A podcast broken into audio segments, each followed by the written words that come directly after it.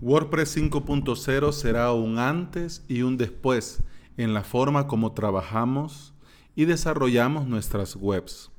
Además del cambio del editor y del nuevo theme, estas actualizaciones nos abrirán un nuevo horizonte para el cual debemos estar preparados desde este mismo día. Implementador WordPress, episodio 10. Bienvenidos y bienvenidas. Eh, esta fecha, este 19 de noviembre, yo lo había apartado en el calendario porque este era el día en el que WordPress se iba a actualizar a la versión final 5.0. Y esta versión 5.0 no es solamente un número redondo, sino que también nos trae dos grandes novedades, además de todas las actualizaciones de seguridad y además me imagino yo que una que otra mejora y una que otra eh, otro detalle pulido que siempre viene bien. Pero las, las dos grandes novedades que vale la pena hablar y que vale la pena que tengamos nosotros claro para estar preparados nosotros como implementadores, pero también para ofrecer y explicar a nuestros clientes qué es lo que va a suceder. Lo primero es el nuevo editor, el famoso Gutenberg. Este nuevo editor cambia totalmente la forma en la que vamos a trabajar con el editor de WordPress. ¿Por qué? Porque ahora vamos a trabajar con bloques. Bloques que nos permiten hacer mucho más pero que también significa un reto para aquellos que están acostumbrados al editor clásico. Ustedes saben que hay muchos clientes que son renuentes al cambio. Ah, como dice la vieja ley de la informática, si algo funciona bien, no lo toques. Déjalo así como está. Entonces muchos de nuestros clientes tienen este pensamiento. Pero si ya funciona, ¿para qué le van a poner eso? Eso es muy complicado, eso es muy difícil. A, mí me gusta cómo está, en fin, etcétera, etcétera, etcétera. Para ese tipo de usuarios, eh, WordPress ha, pensado y aún eh, tiene la posibilidad de habilitar el editor clásico. Pero, por lo menos en mi opinión personal, eh, a mí me gusta estar no a la última por estar a la última, sino que apoyar la evolución natural de las plataformas y prepararme para lo que va a ser el futuro. Eh, por ejemplo, con el correo electrónico, si ustedes usan Gmail o G Suite de, mm, veamos cuántos años, dos años a la fecha, eh, Gmail ha cambiado radicalmente. Claro, esos cambios han venido poco a poco, pero aún así han producido mm, esa sensación de malestar. Pero a la fecha, al día de ahora, todos usamos la versión moderna, actualizada de Gmail y de G Suite y nadie pone queja. Nadie pone, salvo que tengas alguna extensión que ya no te funcione o que vos hubieses implementado, desarrollado o pagado para que te lo hicieran, pues sí, claro, aún, le mentaja a la mamá y al papá a los desarrolladores. Pero de lo contrario, todos estamos en la nueva versión. ¿Por qué? Porque cuando salió eh, era el presente, pero también era la forma en la que se iba a trabajar de ahora en adelante. Entonces ahora para WordPress, Gutenberg es la forma en la que se va a trabajar de ahora en adelante. Entonces, por lo menos personalmente, yo no me voy a quedar con el editor clásico. ¿Por qué? Además de que ya lo tengo muy visto, porque Gutenberg es el futuro. Claro, ahora lo conocemos de esta manera porque esa fue la forma en la que se nombró al proyecto que estaba desarrollando esta parte de WordPress. Pero de ahora en adelante simplemente será el editor. O me imagino yo que le llamarán el nuevo editor. Pero, pero bueno. Lo importante con este punto es que nosotros tenemos que tener claro de qué va y le tenemos que explicar a nuestros clientes que este es un cambio positivo, porque en realidad lo es. Con esto, bueno, lo voy a hablar más adelante, pero con esto WordPress está poniendo al día y se está poniendo al día para decirle un, un alto a la competencia, pero esto lo hablo más adelante. El segundo, la segunda gran novedad de esta versión 5.0 es el nuevo theme, el 2019. Claro, dicho así es como, hay un nuevo theme que viene de fábrica, ay, qué novedad. Mm, bueno, eh, siempre es bueno ver el equipo de desarrollo de WordPress, qué es lo que tiene en mente.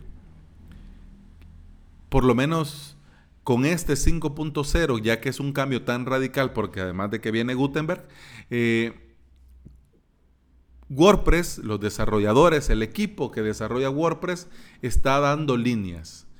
Y por, por las capturas que yo he visto de este 2019, eh, el banner, el banner cubriendo eh, el primer pantallazo, el, el banner gigante con un texto, con un CTA, con, botones de redes sociales dentro del mismo banner. A mí me resulta muy interesante ver eh, cómo han pensado primero el eh, la forma de desarrollar el tema, pero también las líneas de diseño que, partirá de aquí. A, mí me resulta muy interesante. Para los nuevos clientes, para tus clientes, para nuestros clientes, para los clientes actuales, si ya tienen su tema implementado, y bien desarrollado, prácticamente lo verían ahí, pero es como que, bueno, está, pero, pero para borrar, porque en realidad no lo van a necesitar. Pero para los que trabajamos en esto y nos interesa ver el, el qué y el cómo está haciendo WordPress las cosas, vale mucho la pena estar atento y esperar. Decía antes que WordPress debía renovarse para competir, pero bueno, cualquiera diría, a la hora de competir, pensaría en Joomla, pensaría en Drupal, o pensaría, por ejemplo, en plataformas como Squarespace, o en Wix, o en Weebly, o en este tipo de sitios. Pero no. WordPress con Gutenberg, con el nuevo editor, trata de competir con los editores visuales tipo Divi, tipo Elementor, tipo Page Builders, con estos compositores, con estos editores, con estos son los que WordPress con Word, con Gutenberg trata de dar un alto. ¿Por qué? Porque para bien o para mal, estos editores visuales eh, hacían de WordPress algo que WordPress no lo tenía pensado per se. Entonces era como que, bueno, eh, este, esta nueva filosofía de hacer webs, pues no la pueden llevar ellos, porque prácticamente WordPress como organización no tenía el control. Claro, bien o mal, eh, estos editores visuales tenían que adaptarse al core y a la forma de trabajar de WordPress, pero volaban por sí solos. Incluso mucha gente eh, usaba WordPress como, como caja de herramientas. ¿Por qué? Porque para ellos su CMS era Divi, era Elementor, era Page Builder. Entonces eh, usaba WordPress porque se tenía que usar para instalar lo demás, pero no era en realidad WordPress como WordPress. Entonces de ahora en adelante eh, trata además de Divi, de Page Builder y todo eso, además también de hacerle competencia a estas plataformas, como decía Wix, por ejemplo, Squarespace. ¿Por qué? Porque, digámoslo, seamos sinceros, el editor clásico se quedaba corto en demasiadas cosas. Se quedaba demasiado corto y había que integrar plugins o buscar la manera con códigos o con snippets para poder hacer ciertas cosas.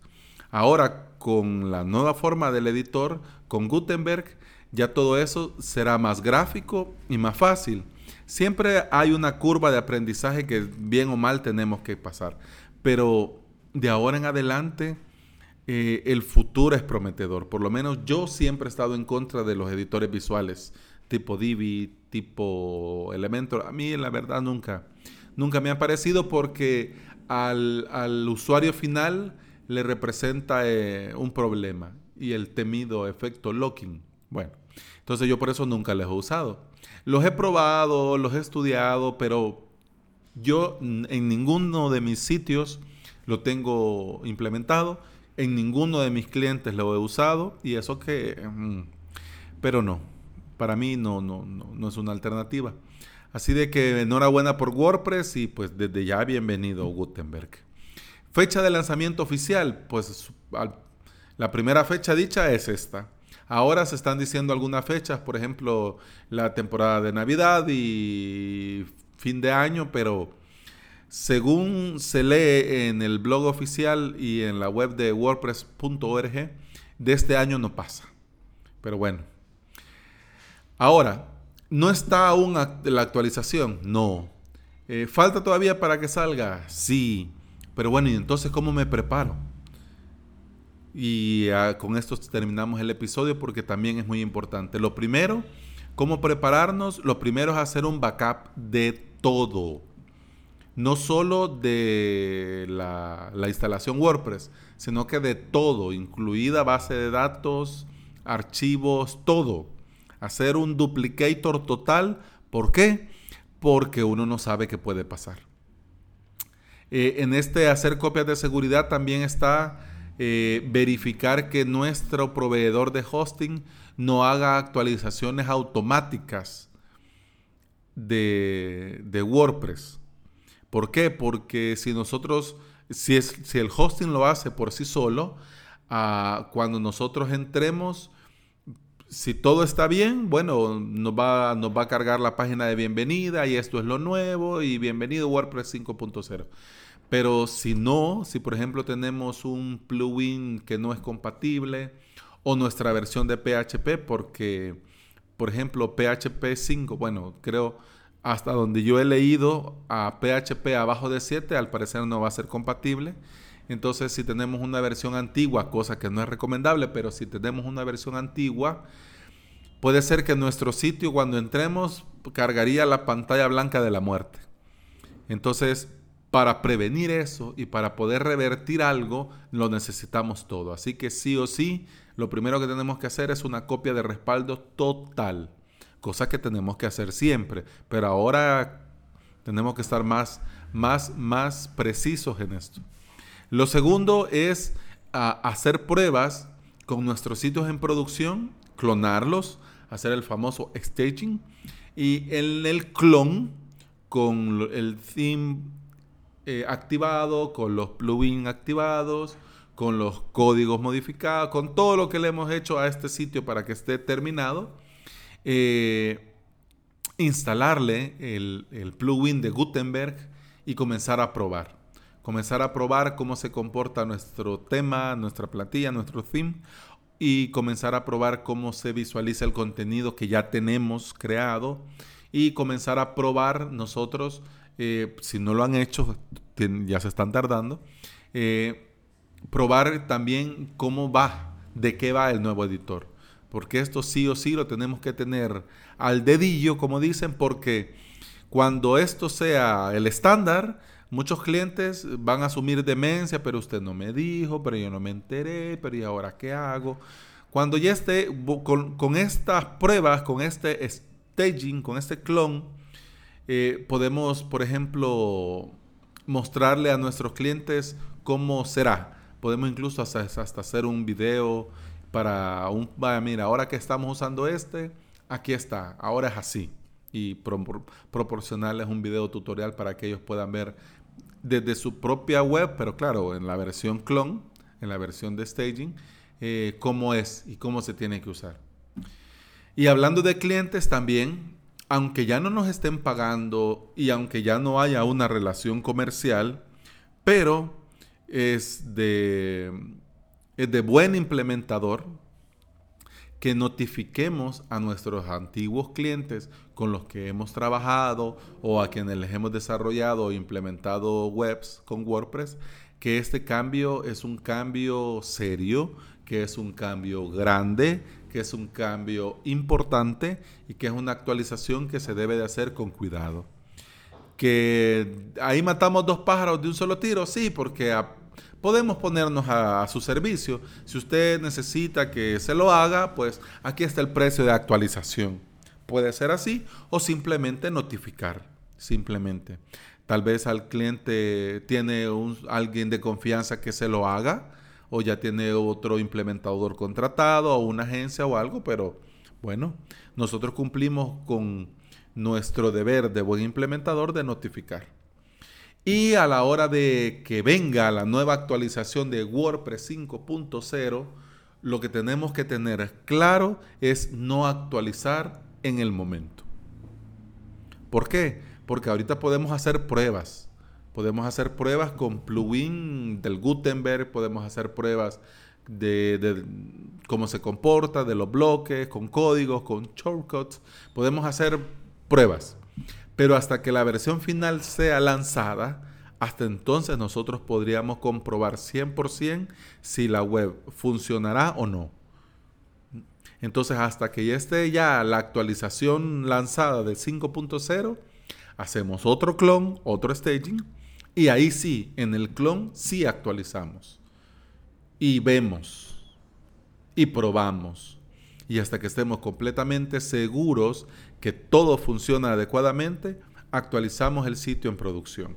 Recuerden que actualizaciones no se deben de hacer ni viernes ni días feriados.